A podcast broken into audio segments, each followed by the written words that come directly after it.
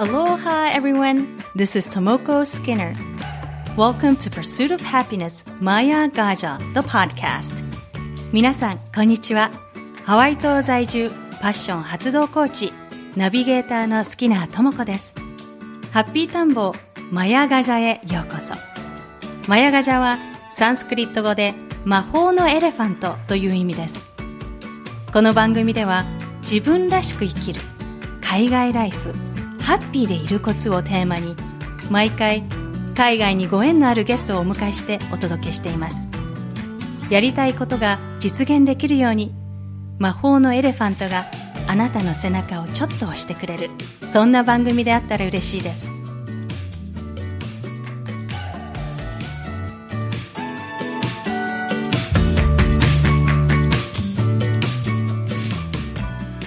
ハッピータンボーマヤガジャエピソード7今回のゲストはアメリカ・ワシントン州北シアトルの舞踏家奥村薫さんです。奥村薫さんはシアトル在住の舞踏家。学生時代に舞踏と出会い1993年から東京のアスベスト館にて暗黒舞踏の創立者の一人である土方辰巳の妻であり舞踏家でもある本藤明子のもとで舞踏を学びます。薫さんのもともとのご専門はコンピューターのリサーチャーそしてデベロッパー。1998年にマイクロソフト本社勤務になりシアトルに移住。2008年から地元舞踏グループとともにパフォーマンスを行っています。今回のインタビューは奥村薫さんのシアトルのご自宅で行われたものです。それでは前編をお楽しみください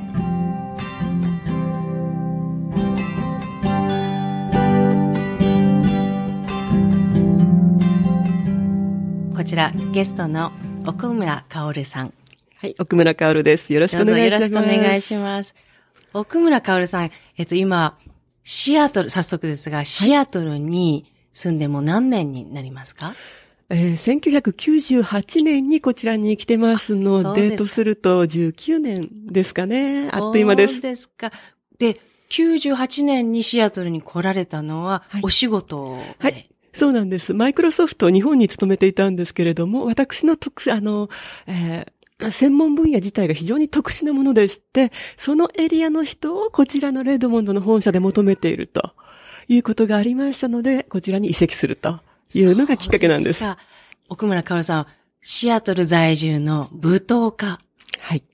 舞踏家ということで、でも最初にこちらにいらしたのは、マイクロソフトで働くために。はい、そうなんです。全然違う両方のファクターですけれどもね。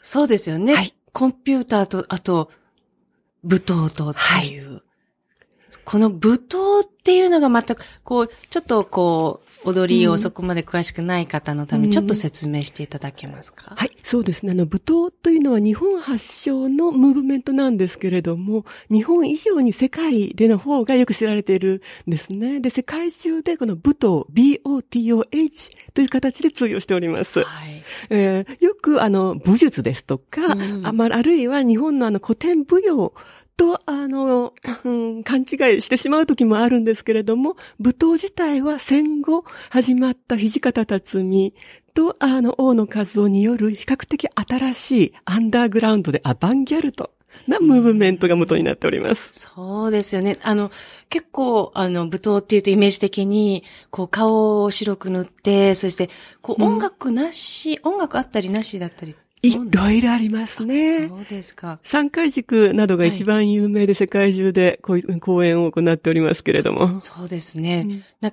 結構あの、こう、インパクトがあって、こう、こう、体のこの動きだったり、うねりだったりなんはい。他の、あの、ダンスとはかなり違うファクターを持って異様な感じがするのではないかなと思うんですけれどね。そうですね。こう、カオルさんの踊りも拝見して、こう、カオルさんがのお着物だったり、あとドレスなんかもこう、うん、なんでしょう、こう、中、中性的なドレスっていうか、はい、そういう衣装なんかも着て、踊ってらっしゃいますよね。そうですね。あの、両方ありますね。あの、やはり着物というのは非常にインパクト自体あります。特に白い着物ですとか、赤い長襦袢、それだけですごいインパクトがあります。あるいは、あの、まあ、ドレスですとか、まあ、スリップドレスのようなもの、これもまた別の魅力ありますよね。うん、そうですよね。なんかこう、こう、ウェブプログラマーでいらっしゃるんですか、うん、それともデベロッパーとか、もう、どんな感じの？ええー、とですね、いろいろやりました。あの、プログラマーとしてやっていたこともあります。一時はリングイスト。あの、特に言語関係のプログラムをやってたんで、そういう名目で働いてたこともありますし、その後、プロジェクトマネー、プロジェクトマネージャーもしばらくやっておりました。なるほど。なんか、こう、そういったお仕事されながら舞踏も踊られてっていう、うん、こう、なかなかこう、ミックスしないような感じなんですけども、また違う部分を使われるんですか？ね、あの、両極端だと思います。私はデベロッパーの中でも非常に数学思考が強い。もともとは数学屋でして、あの、数学のマスターなんですけれども、それも特に理論的なもの、あの、数学基礎論という、これまたとってもマイナーなところを専攻してまして、そういうあの、理系の極端。なところっていうのは、あの、文系の極端なところ、言ってみれば哲学やら、何やらに近いんですよ、はっきり言いまして。逆に近いんですね、はい。すぎて。そうなんです。ですから、そういう意味での極端さを求めていくと非常に相通じるところがある。そうなんですね。えー、また、そのマイクロソフトの前に IBM の基礎研究所で働いておりまして、やはりあの、基礎研の連中っていうのは趣味もすごい。で、アーティストさんが結構たくさんおられるんですね。そうなんですね。はい、逆にこう、突き詰めていくっていう方向では、もう両方とも。そうなんです。イマジネーションですから。そうですね。はい。え、で、カオルさんは、こう、アメリカに、こう、シアトルに来られるまでは、うん、その、英語で、を学ばた、学ばれたりとか、うん。ええ、その、英語っていうのはシアトルに来てから、こう、使われるようになったんですか？そうですね。あの、英語は今でも嫌いですし、苦手なんです。でも、あの、ひょんなことから ICU 国際キリスト教大学に来まして、で、その時ある程度は仕込まれたんですね。はい、でも ICU の中では英語レベルは非常にダメな方でした。じゃあ、もう英語の基礎があって、あの、うん、アメリカに来て、うん、じゃあ生活には、あの、こう、困らない程度の英語力も、あと、お仕事でももちろん、そうですね。あの、個人的にはまだ言いたいことが言えなくて非常に辛いですけれども、まあ、具体的にはそんなに支障はなかったかと思います。なるほど。あの、舞踏の世界では、こう、例えば言葉とか英語をつ、うん、あの、の壁っていうものはあんまり、こう、なかったりしますか？あるところもあり、ないところもありです。あの、まあ、日本人の舞踏家がこちらで英語でワークショップを開く機会とかを見てみますと、皆さん、ある意味、拙い英語です。でも、あの、非常に単純な言葉で、あの、伝えていくもの、これはありますね。ですから、あの、その時にはそんなに気にすることはない。しかし、むしろ一番私の自分の英語力の不足は、うん、苦し、で苦しくなるのは、他の方々との打ち合わせ、例えば、ミュージシャンの打ち合わせでどういう曲をやってほしい？ライブでやるときに、これを言葉で伝えるっていうのが非常に苦しいですね、まだ。なるほど。そうですよね。そういったニュアンス伝えるのってなかなかこう、日本語でも難しいと思うんですけど。あと、照明の方にこう、こんな雰囲気で作ってくださいってこう言うのがね。そうですね。そういう時はどう、えー、どうなされるんですか？苦労してます。なんかこう、写真見せたりとか。そうですね。もうできるだけあの、あらかじめ書いて送っちゃう。そっか、そうですよね。うん。とすると、まあ、お方の流れを、まあ、向こうがもうすでに知ってますので、その上で、ここはもうちょっとこっちとかあっちとかいう感じで指示をさせていただく。なるほど。じゃあ、こうシ、シアトルで公演とかこう、うん、あの、踊ったりっていうのがこう、舞踏、あの、踊られるのは、シアトルはをメインに活動されている感じですかそうなんですね。現在は、うん、シアトルベースです。昨年初めて国外公演をさせていただきました。どちらで？パリです。あ、パリですか、どうでしたか、パリは？いや、面白かった。それはまたとても特殊な、あの、会議でして、Google の、あの、人工知能をやってるグループが人工知能とアートの可能性っていうサミットを開いたんですよ。そそうですか。ええそうそうたるメンバーが来てたりしまして、そこに、あの、招聘アーティストとして参加させていただいたんですね。そうですか。こう、どうでした？あの、こう反応がお客様いや、すごかったです。面白かったです。やっぱり皆様方それぞれ一芸に秀でた方がうん来てありますから、もうかなりビシバシ。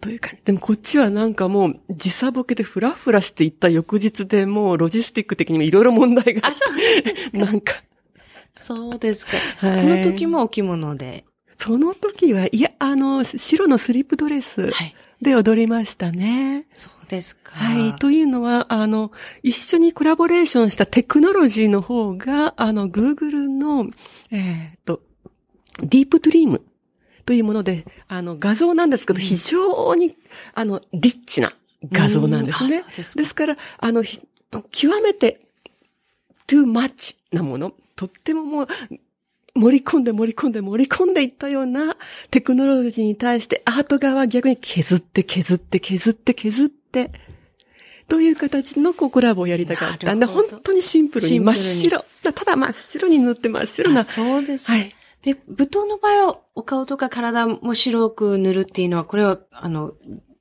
こう、うんほとんどの公演でも同じように、こう、あの、規則じゃないですね。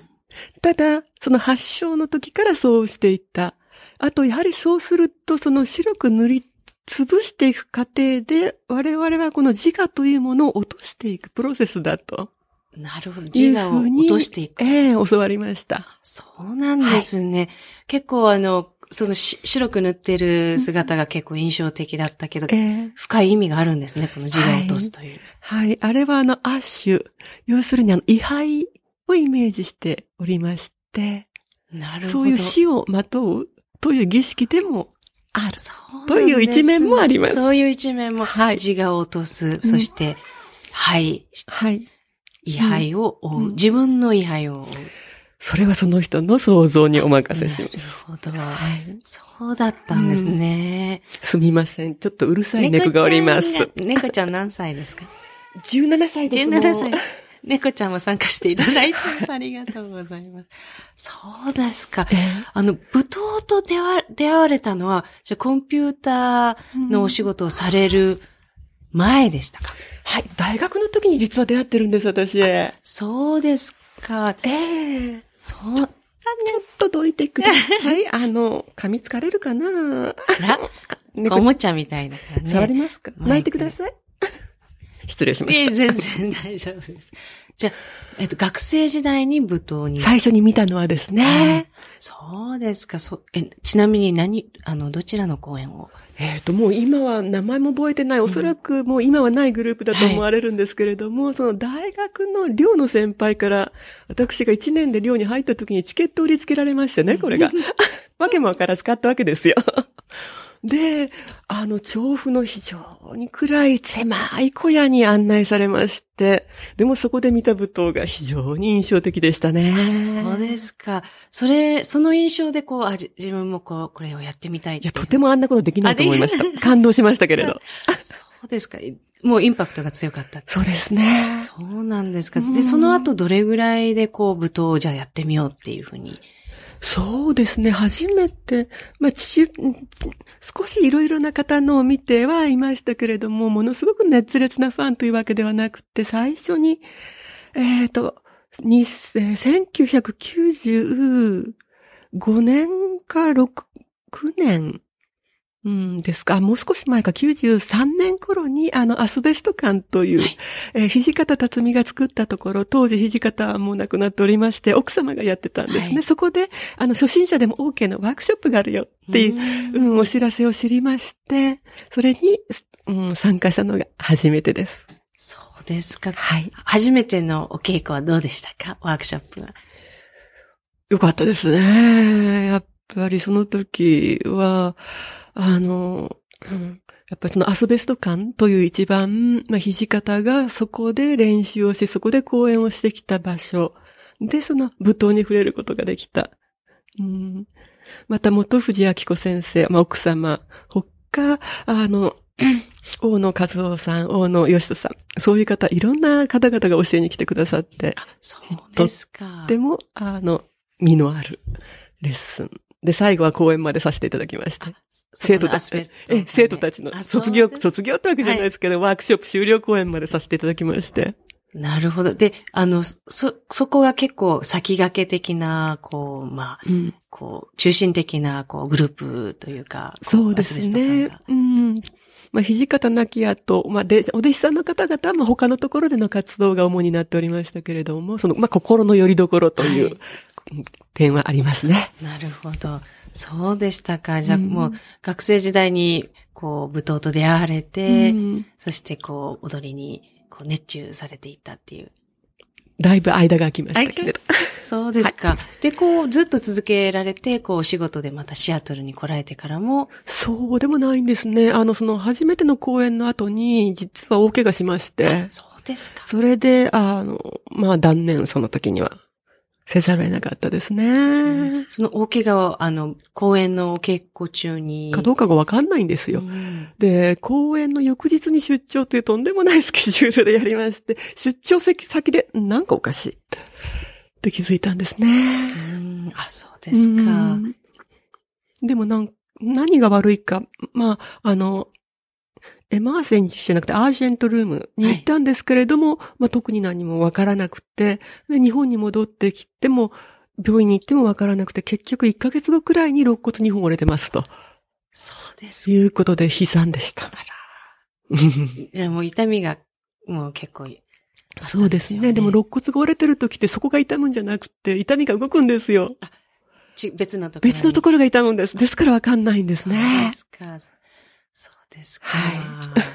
まあ、それもハプニングということで結構、そう、踊り、踊りとか体を使われると、ね、大変ですよね。そうなんです。そうですか。で、こう、シアトルに引っ越してきて、えー、どうでしたか？最初、あの、こう、環境になれるっていうのは、こう、外地での生活って、初めてでしたか？シアトル。初めてです。私は、あの、留学したこともなければ、まあ、少しは旅行で行ってたけれども、そんなに長期にいるっていうこともなかったわけですから、ただし、あの、5月にこちらに越してきまして、9月に新しい製品をシップするっていう、むちゃくちゃなスケジュールでしたんで、来てしばらくはもうひたすら、仕事をする。もう少人数で一つのものを作り上げていくという、まあ、当時のマイクロソフトのやり方でしたんで。でえー、もうずっと会社ですっていう。なるほど。はい。またこの女性としてこう日本人でマイクロソフト、シアトルのオフィスのマイクロソフトで働くっていうのは、これはまた、こういろいろ大変なことがあったと思うんですけども、どうでした日本よりは楽ですよ。あ、そうなんですか？はい。いろんな意味で。あの、こう、働く時間帯とか。日本よりは楽です。日本のライクマイクロソフトなんで、もう、あの、24時間 のようなものですから。そうですか。10時に行って12時くらいまでいましたね。そうですか。やっぱりね、日本の労働時間っていうのは、こう、世界基準でもかなりトップ並み高いですよね。ですからこちらに来ると、まあ、我々はかなり無理をして働いてますけど、他の人はもうさーっと帰っちゃう。ですね。ですからまあ、だいぶ楽。なるほど。になりました。あそうですか。はい、こう、例えばこう、日本、日本から来られてる他の方もいらしたんですが、うん、結構多くいらしたんです何人かいましたね。そうですか。あとは現地で採用された日本人の方もおりました。そうですか。はい、なんかこう、ね、あの、私からこうすると、あ、マイクロソフトで働いてる。結構こう、なんかいろんな技術的にも、スキルをアップをどんどんしなきゃいけなくて大変なのかなって思うんですけど。大変ですよ。大変ですよね、はい、やっぱり。それは大変です。こう、ね、世界中のこういうのな方が集まってるっていう、うん、ね、イメージなんですけど。覚悟はいります。覚悟、あ、そうですか。でも日本よりはすごく働きやすいです。なるほど。何年間、はい、マイクロソフト何年間いらしたんでした合わせて11年ですね。えっ、ー、とですね、私が日本のマイクロソフトに移籍したのが1995年の秋ですね。で、こちらに来たのが1998、えー、年か9年ですね。えー、少々お待ちください。こちらに、あ、99年でした。失礼しました。はい、うん、うん、こうかな ?90。あ、違うわ。最初98年の5月に来てますね。ですから日本では3年くらい。で、えー、マイクロソフトを辞めたのが、えー、2006年。2006年。はい。トータルで11年ですね。11年。はい。そうですか。じゃあその中でも、ええこう、マイクロソフトで11年働かれて、うんで、シアトルもどんどん変わって、街並みも随分変わっていかれました。変わりましたね。来た時には、渋滞は自己渋滞以外にはないって言われてたんです。私が嘘でしょ思って渋滞にはまった時に、いや違うよ、こんな時間だしって言ったらやっぱり事故でした。事故。はい。そうですか。ね、結構、ね、アメリカはもう、まあ、ほとんどの都市がこう、車での通勤になるから、うんね、事故、事故があると結構混みますよね、高速道路、大変です。ね。あの、シアトルに住んでてこう、いいところって何ですか？そうですね。あの、人と自然のバランスです。うん、あの、人が、とにかく優しい、シアトルの人は。そうですね。はい。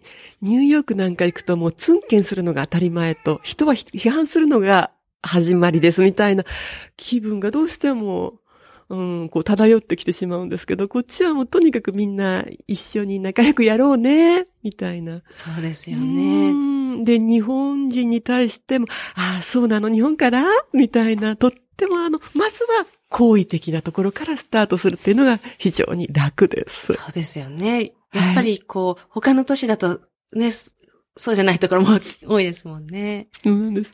かと思えば本当に自然がすぐ近くにある。日本では絶対ないような自然がすぐ近くにある。そうですよね。はい。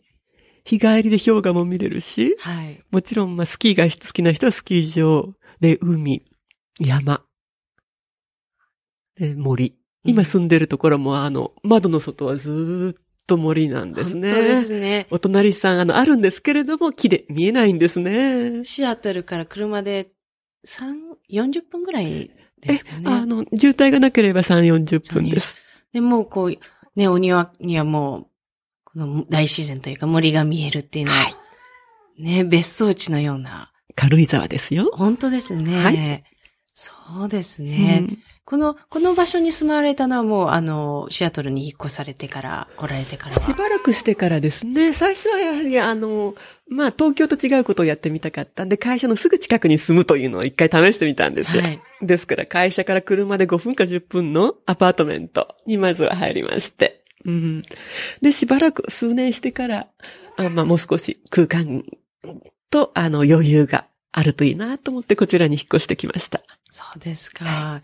あの、会社のすぐ近くに住まわれてどうでしたか？こう、こう、楽、楽、通勤は楽だと思うんですけど。いや、楽ですね。